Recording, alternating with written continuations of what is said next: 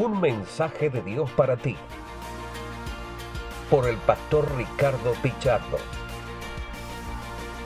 Muy buenos días, queridos amigos y hermanos. Les habla su amigo el pastor Ricardo Pichardo con una pequeña reflexión para este día. Hoy iniciamos una serie de reflexiones basadas en el libro de los Hechos.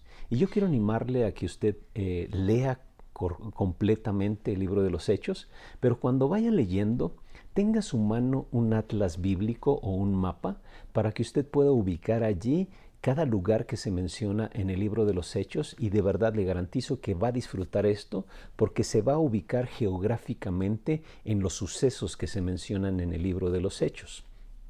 Quiero mostrarle primeramente que Hechos es un libro de suma importancia porque se convierte en un eslabón entre los evangelios y las epístolas del apóstol Pablo. Es decir, Hechos nos presenta el marco histórico para las epístolas paulinas. Si usted quiere comprender las epístolas paulinas, usted lo va a comprender mejor cuando lo relaciona con el libro de los Hechos. Le menciono un ejemplo nada más. En 1 Tesalonicenses capítulo 2 verso 2, Pablo habla que él y su compañero habían padecido y habían sido ultrajados en Filipos. Y si usted lee Hechos 16 del 19 al 24, usted encontrará el trato vergonzoso que sufrieron Pablo y Silas allí precisamente en Filipos. Y entonces esto eh, se compagina y empieza a tomar más sentido allí en nuestra mente. ¿Quién es el autor? ¿Quién es el autor del libro de los Hechos? La iglesia primitiva declara a Lucas como el autor de los del libro de los Hechos y esto es muy significativo, puesto que en aquellos tiempos este, muchos escribían con algún seudónimo, eh, se ponían el seudónimo de algún apóstol, lo que sé yo, para pues como que les diera cierta validez a sus escritos, pero que la iglesia primitiva declarara a Lucas es sorprendentemente significativo.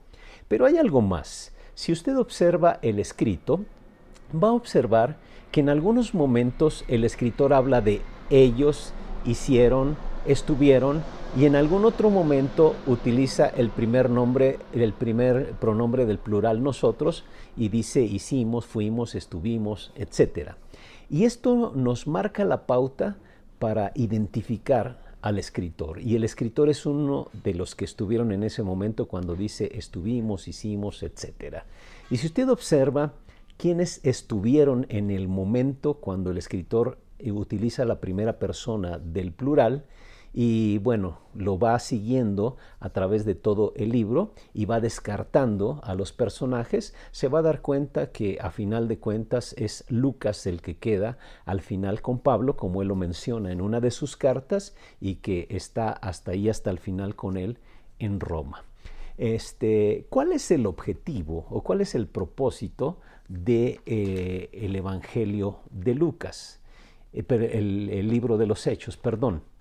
Bueno, primero usted puede darse cuenta, como ya mencionamos, cuando descubrimos que el escritor del libro de los Hechos es Lucas, entonces él mismo se convierte en el escritor del Evangelio de Lucas. ¿Por qué? Porque en los primeros versículos de Hechos, Pablo, perdón, este Lucas dice que en su primer tratado, o Teófilo, hablé acerca de las cosas que Jesús comenzó a hacer y enseñar.